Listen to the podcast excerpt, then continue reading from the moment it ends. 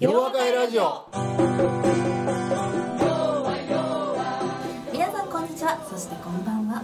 今日も洋和会ラジオをお送りいたします。洋和会ラジオは問題解決を学んだ世界中に広がる1万人の皆さんと斉藤先生をつなぐ心と心の架け橋です。この番組のホストは斉藤健一先生。そしてお相手するのは私ユッキーです。それではそろそろ始めたいと思います。皆さんこんにちは。そしてこんばんは。斉藤先生今日もよろしくお願いいたします。よろしくお願いします。はい斉藤先生6月に入りました。もうもうすぐ梅雨ですね。ほんまやな、はかなわんな、はい、春の問題解決実学会も無事に終了しましたね。そうですね。もう正解ですね。正解でしたね。もうだはいんだんねあの今まであの BBT 絡み洋和会絡みでない人たちもねネットを見ただけでね申し込んで来られるようになってねこれはすごいことやと思いますね。はい、はい。問題解決実学会ねあのだんだんディスカッションの時間が足りないっていうああそうやね。アンケートのねはい。そうやな、はい、そうですね。アンケートも多いですね。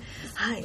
そして先生、今月は毎週毎週ですかね。斎藤塾で大阪に行かれてるそうなんや。忙しい毎週じゃなくて毎月1回ね。毎月1回ですね。はい。うん。だからちょっと長丁場でね8ヶ月ぐらいかけてやから6波4そうやね8ヶ月で48時間やるからはい。はい。ということで大阪とあの東京とまあ行ったり来たりということで。そうそうそうそう大阪といえば今月の6月28、29日は日本で初めて G20 が開催されるということで大阪暑いですね。はい。そうなんですねだからホテルを取るのが大変だよね。らしいですね、うん。大阪盛り上がってますね。そうそうそうそうはい。万博も決まりましたしね。そうですね。はい、うん、そうこうしているうちに「洋和会ラジオ」もなんともうすぐ100回という、うん、それはすごいね。はい、100回ということで洋和会なんか昔あの金さん銀さんは何やったっけあれ？100歳100歳か100歳。あそれはちゃうな。洋和会ラジオもうん 100, あそれね。回100 100回回ね。100回100回ね。ということで盛り上がっていきたいと思います、それでははい。今日もよろしくお願いいよろしたします。くお願いしますじゃあ今回のゲストは今 BBT 大学で学んでいらっしゃる現役学生の方ですね。はい、木村かのんさんってお読みしてよろしいですかね。いい名前だねはい。うん綺麗なお名前ですよね。うんではかのんさんさ早速自己紹介の方お願いしたいと思います。はい、BBT 大学3年生の木村かのんです。よろしくお願いいたしま。ますよろしくお願いしますはい。BB あの先生とのつながりというかは？なんでやろうな。おまあ学ばそうそうそうそうそうねそう。はいはい。あ洋和会やったんです。大阪洋和大阪洋和会で。はい、和会初めて会いましそう。そうなんですね。はい。うんあの彼女は大阪の出身の方でね、はいたまたまえ大阪の幹事長をやった女性がね、はい。近所か同じ地域住んでええて、ええええだっけた。そう。ねでそれで誘ってそれで彼女来られてそれではいその時に初めて会ったんですよ、ああなるほど。うんはい。大阪またね先生も行かれる大阪ですそうね。や、はい。もう大阪人やからな馴染みがあってええな、はい、うんではですね、あの関西弁で話していただいても構わないので、はい、はいではそれでは早速質問の方お願いしたいと思います。はい。えっと、今日質問したいのは、はい。私自身結構今自由な身で時間にも拘束されてないし、うん。えっとお金もまだちょっと親から結構助けてもらってるんでその分も自由なんですけど、はい。なんか最近思うのが自由って結構なんか孤独とつながるものがあるなっていうのを感じておてー。なんかそうなると自由ってどうコントロールして扱っていけば自分にとって一番いいのかなっていう。自分にとってっていうか人間にとって自由はどういうふうに扱えば一番幸せな形になるのかなっていうのを今回は聞きたい。めっちゃ難しいじゃん。すいません。哲学的なねちょっと哲学的やな。え何？自由？自由だと孤独？まあ、えー、マジですか？していいので出ていくのも自由だし家に引きこもっていたりとかするとね孤独になっちゃいますしね。自分からつながりをこう求めていかないと。そうなんかせっかく自由を手に入れたはずなのに、なんか孤独になったっていうのが結構なんかあると思うんですけど。ないないですか？なんか 私は結構それ感じてそれを言ってる人もあいるの。そういてで自分的にはそう感じてるんですけど、あでもなそれって自由って呼ぶのか、みたいな。あ自分の、ね、選択肢というかあの幅が広いだけに、うん、そうやねそうやねだからね今の最初の出だしからの話によるとね、自分で時間はコントロールできるし、それでまあ家からも、えー、仕送りしてもらってるし、まあ自分でも働いておられるんやけれども、まあそういう意味から言うたら、まああんまり心配することあれへんやんみたいなことやと思うのね。だからなんか話こう伺ってるとねあの孤独っていうことと自由っていうのはあんまりこの馴染みのない、あの言葉なんですよ、この2つっていうのはね。だからむしろこいつちょっとね自由さっていうことは僕今ちょっとお話ししたようにその孤独と自由っていうのはちょっとなんか馴染みがない、で逆に言うとね、むしろその孤独であるっていうことってなんでそうなるのかやろな。ね、それは自由だからじゃないと思うね、それは自分自身でねなんかこう決めるっていうのかな。こういうことを目指して自分はあのこういう目標なら目標。これを目指してさあそれに向かって取り組むんだぞと,、というようなことをいわゆる夢中になるものがある、と当然それは夢中になるものっていうのは一人ではなかなか達成しにくいもんだからそれを達成する上で手助けしてくれる人とかね。あるいは仲間っていうのがこう出てくるようになるとそこに初めてその孤独さっていうのがそこにはなくなっていくと思う。つまり孤独であることっていうのは自分が目指しているものが分からなくなった時にね孤独さを感じるんじゃないのかな。と。うん、だから自由っていうことはまああの聞こえはええねんけれどもでも自分ではあんまりその心配事が今ね特にあるわけじゃない。それでそういうふうに、はい、えー、まあ、仕事したい時アルバイトもできるインターンもできる。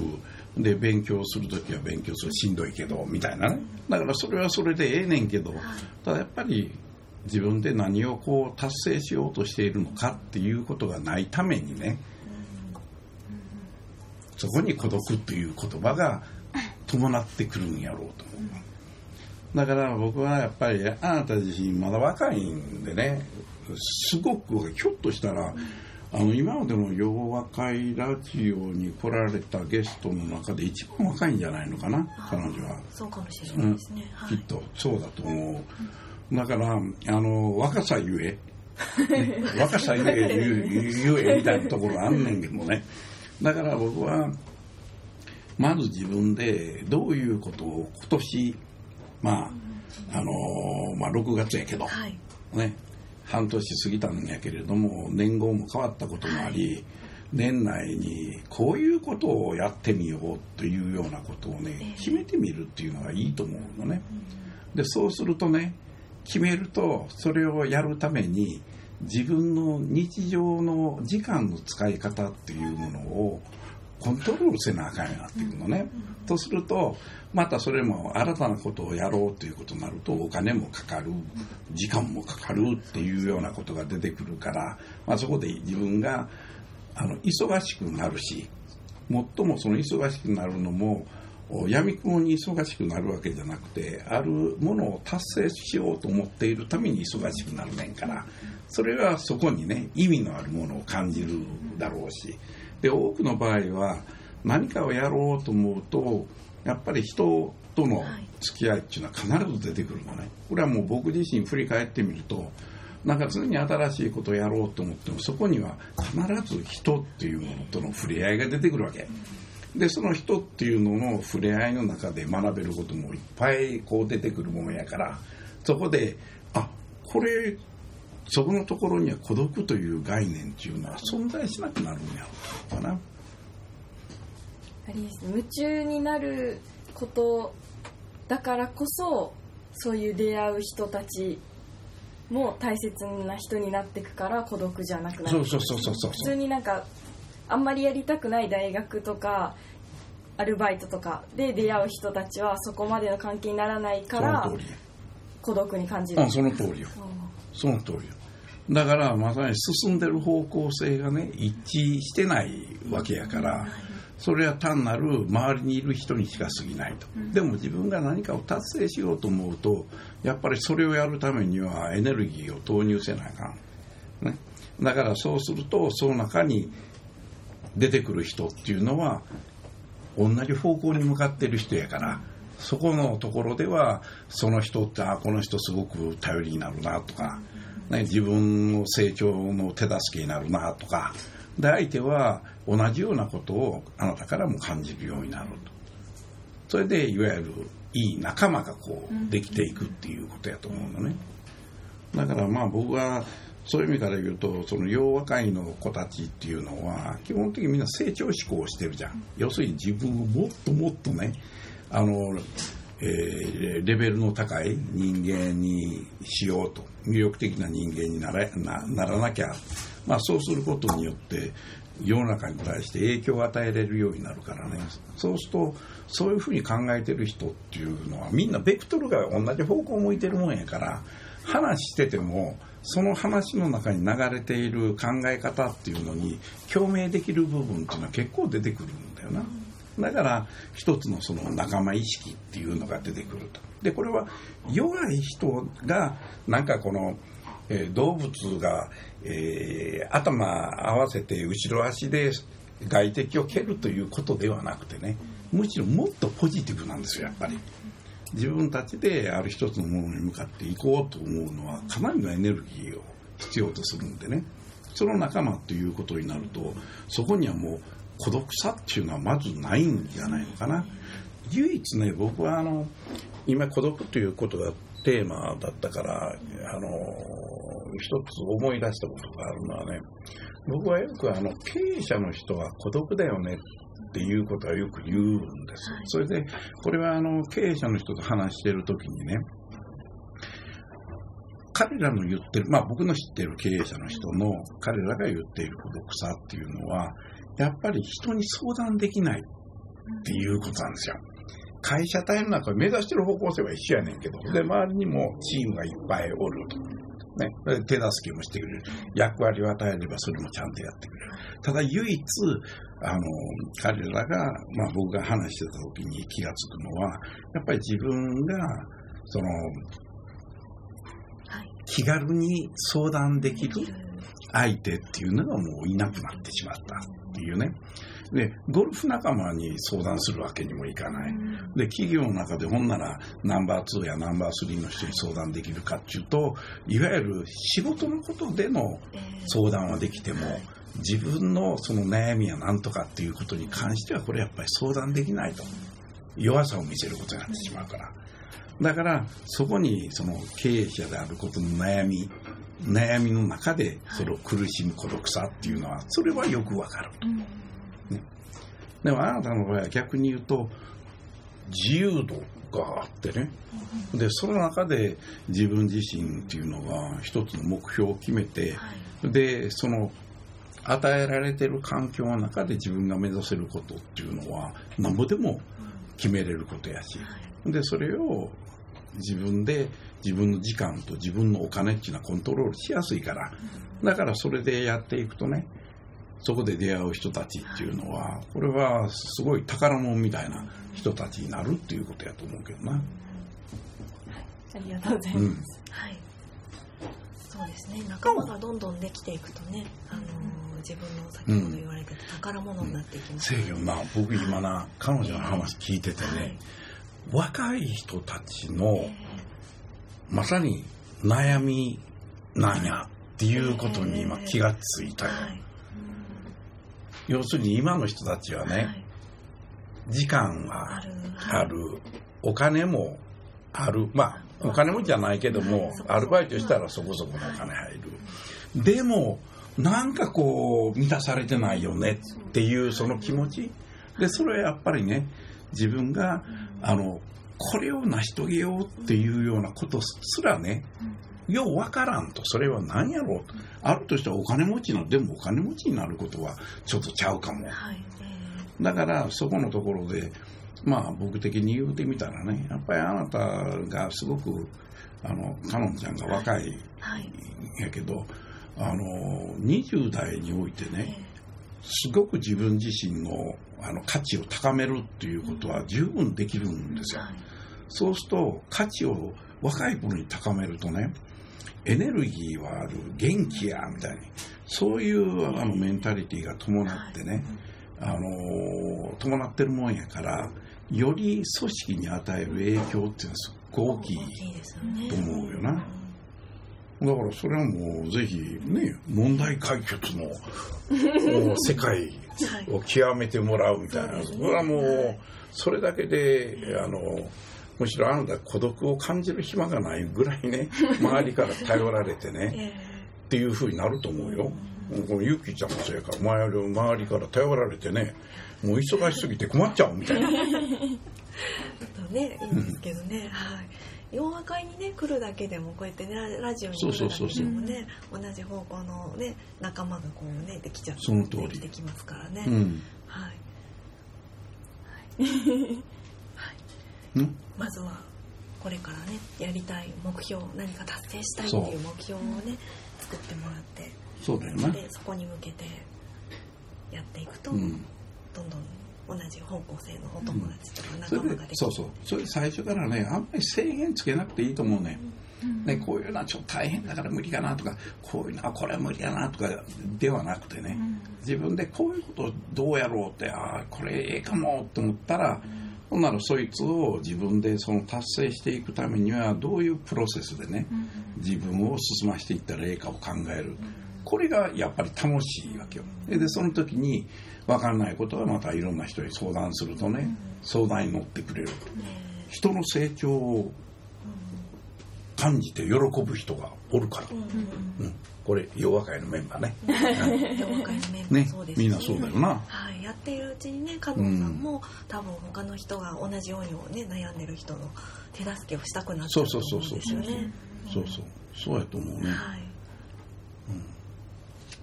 だからすごくあのなんていうの？はい、最初驚いたんやけど質問に、ええ。でも考えてみたらねこれは今の人たちのね悩みなんやって思ったね。これは俺また使えるわと思って。これ、うん、企業で人を育成するときにねこういうことがあるんやぞっていうことを使えるよ。これすごくいい僕は発見やったね。なるほどと思いましたね。うん。はい、はい。そのなんかやっぱ達成するものをなんかまだ考えてる途中ずっと考えてる途中なんですけど、うん。それをなんかもっと明確にうん。でそれはなやっぱり人と話をする。それも人の話を聞くんじゃない。人と話をする。対話をする必要がある。そうするとそこからね大きなヒントをもらうことができると思うねね人の話聞いてるだけではあかん。そうですね、うん。自分からも質問そうそう。していってね。そう。えええそういうことをやるとすごくいいと思うよね。えはい、だから僕はあの前もちょっとどっかでこのラジオでどっかでお話したか分からへんけどあの高校生の人たちに講演した時のね、はい。高校生の質問っていうのは非常に素朴でね、えーっていうような質問ですよ。ね、まあその時にあの言うたか分からへんけどあの質問っていうのはいやみんな年いった人は我々若いもんにお前ら若いから頑張れ頑張れ言うけど頑張れの意味がわからない。頑張るってどうすればいいんですかっていうねそういう質問っていうのを受けた時にへえこれはすごい質問やと思って俺20分ぐらい喋ったのそれで、ね、だからそれぐらいみんながこう、ね、些細なことっていうかあの悩んでることはあるねんけれども実はそれはよくいろんな人の話を聞いてみるとそんな悩むことじゃなかったんだよなっていうことに気がつく。でそれは早ければ早いほど次のステップ次のステージに行けるじゃない。だからそれはすごくあのいいと思うんだよね。そうなんか達成したいものとかを早く見つけたいってずっと思ってるんですけど、うん、そこってでも急ぐ必要はない。うん、急ぐ必要はないねんけども自分の頭の中でな、今こんなことあるねこれほんならちょっと調べてみようとか、うん、そういうことだよ。でおそらくあなた自身もそうやと思うねんけれどもあの自分自身で何か仕事をこうしてみたいなって思うようになってくると、うん、それのイメージが、ね、自分でこんなことかなってでも形にならないでこれは普通あの構想する力ってね自分が思ってることをどう実際にそれに到達するための道筋を考えるのかっていうのはこれはちょっと学ばなあかんことやと思うのね。だからいろんな情報があってこれを試行錯誤した時にこれをここからどう考えればええんやろうっていう質問をされた時にねおそらく周りにいる成長志向してる人いや僕らも同じ悩み持ってって実はこういうふうにしたんやで、うん、っていうことを言うてくれるわけよ、うん。ね、でも最初から答えを求めるんじゃなくて自分で苦労していろいろこう試行錯誤してね、うん、悩んで情報も得た。ようわからんな。その時に話聞いた時に初めてね生きてくる話でね、私ようわからんねんけどなんか私何したらいいでしょうかねっていうのはあかんちゅうことや、うん、だからそういうふうにしていくとねすごく早い段階にあの自分がやりたいことが見つかると思うよな、うんはい、ガンガン聞くように。うんそうし、はい、聞いてねあの自分からも質問して、ね、対話を、うん、対話するっていうは。い。洋和会にもまたね、ぜひ遊びに来ていただいて、はい、そう。もうね善良な人ばっかりじゃん。仲間がいっぱいいます、ね、仲間がいっぱい。はいでは今日もありがとうございました、はい、ありがとうございました。ありがとうございました。洋和会ラジオ。それでは皆さんまた次回お耳にかかりましょう。お相手は斉藤健一先生と私ユッキーでした